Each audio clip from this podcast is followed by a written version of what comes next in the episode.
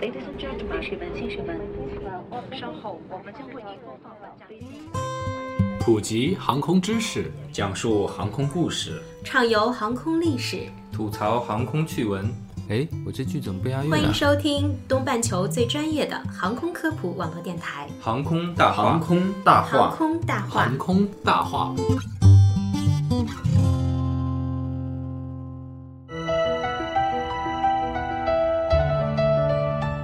聊航空说大话，欢迎收听东半球最专业的航空科普网络电台《航空大话》，我是黑人。我是石头。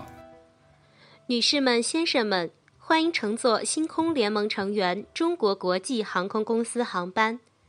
为了保障飞机导航及通讯系统，这是每次乘坐航班时大家都会听到的播报。前面那个某某联盟成员是什么意思呢？我们接下来和大家说一下称霸全球的航空联盟。航空联盟是两家或两家以上的航空公司之间所达成的合作协议，是航空公司全球化和网络化发展需要的一种体现。它提供了全球性的航空网络，加强了国际间的联系，并使跨国旅客在旅行时更加方便。全球航空联盟目的就是航空公司成员之间能共享、优化资源、节约成本和拓展市场。从代码共享，航空联盟可提供更大的航空网络。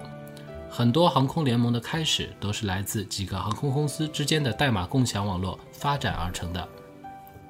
是的，代码共享 （code sharing） 是指一家航空公司的航班号可以用在另一家航空公司的航班上。我们都知道呢，同一时间有可能有两个航班出港，但是如果是同一个目的地，一般不会出现相同的时间来起飞两架飞机。对航空公司、对航线来说呢，都是不利的。比如说，MU 五幺八和 JL 五二七九是代码共享航班，那 MU 五幺八与 JL 五二七九呢，实际承运人是 MU。而 JL 与 MU 代码共享，这个价格到时候 JL 会出一部分钱给 MU，归结于他们两家当初签订的协议谈成的条件。那代码共享呢，可以使乘客享受到更加便捷丰富的服务。对，这就是为什么有的时候大家拿到的是 MU 的机票，但乘坐的却不是东航的飞机。对，可能实际的承运人是另外一家航空公司。其实注意细节的朋友们也可以发现啊，这个 M 如果是代码共享，并且不是他是承运人的话，他那个航空公司的代号前面一般会有个星号，比如说星，然后 MU，、那就说明你这个是被代码共享的一个航班。哦，另外还比如共用维修设施、运作设备、职员相互地勤支援与空除作业，以减低成本。由于成本减少，乘客可以以更低廉的价格购买机票，航班的开出时间也更加灵活而富有弹性。还能使转机次数减少，乘客更方便地抵达目的地。另外，乘客在奖励计划如亚洲万里通使用同一账户搭乘不同航空公司，均可赚取飞行里数。是的，目前全球最大的三个航空联盟啊，就是星空联盟、天河联盟以及环宇一家，排名是根据成员、覆盖国家和机场数量等信息来分的。哦，就是星空联盟第一，天河联盟第二，环宇一家第三。啊对的，大家可以这样理解。嗯，这期和大家着重说一下 Star Alliance 星空联盟，成立于一九九七年，总部位于德国法兰克福，是世界上第一家全球性航空公司联盟。星空联盟英语名称和标志代表了最初成立时的五个成员：北欧航空、泰国国际航空、加拿大航空、汉莎航空以及联合航空。这个前所未有的航空联盟将航线网络、贵宾候机室、值机服务、票务及其他服务融为一体。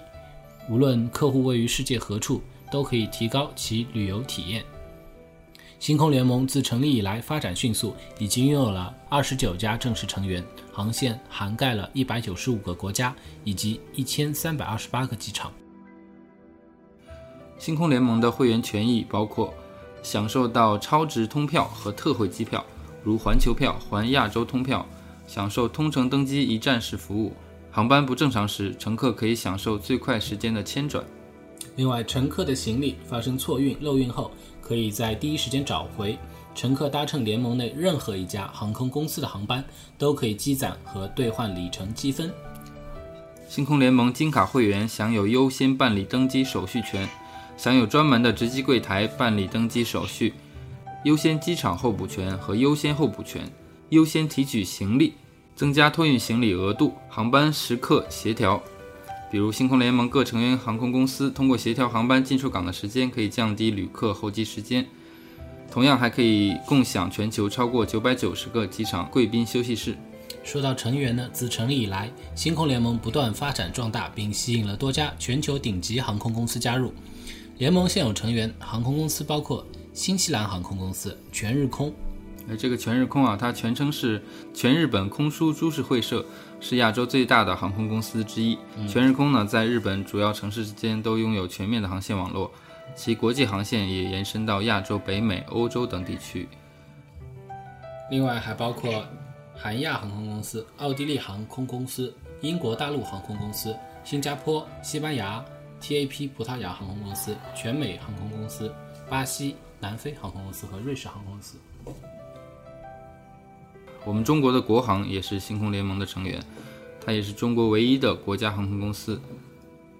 中国第五大航空公司深圳航空也是星空联盟的成员。那另外，我们原来的上航也是星空联盟之一。对对，但因为它这个在二零一一年的时候，上航和东航合并了，所以对它也随着东航一起加入了天河联盟。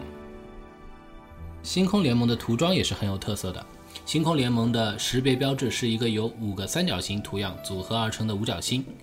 象征着创立联盟的五个初始会员。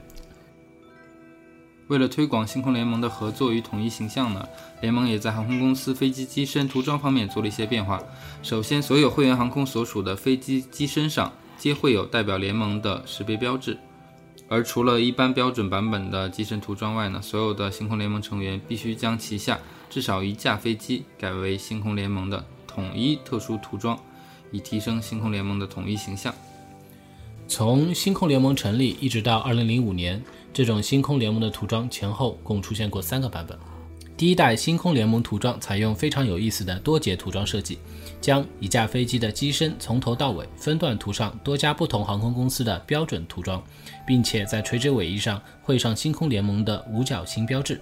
这个一般在一九九八年时代能看到的星空联盟的飞机都是这种涂装，它的整个机身就是多架飞机的一个 logo 或者标志。嗯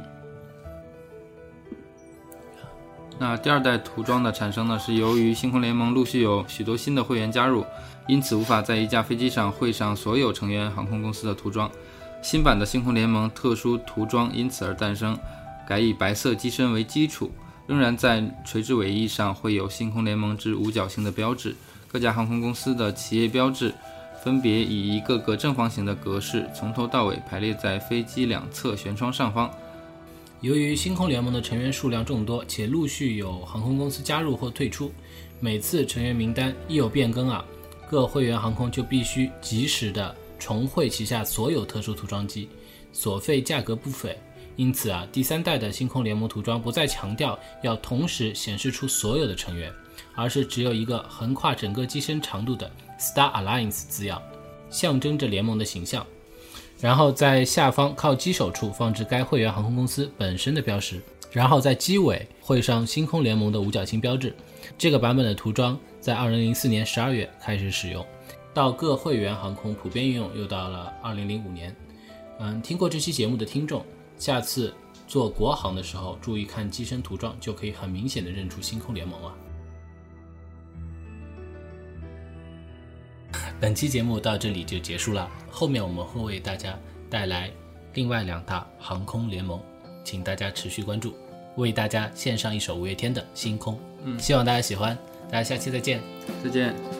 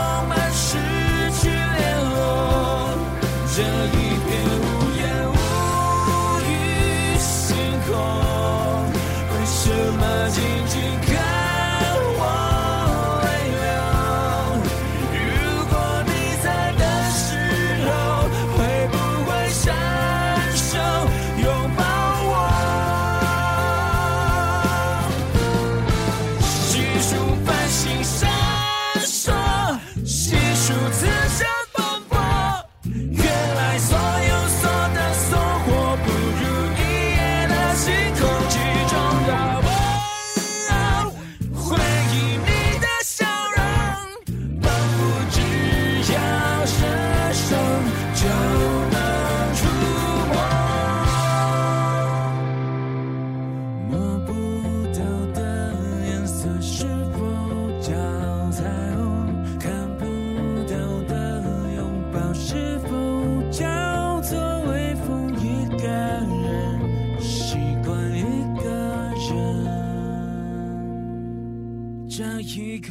独自望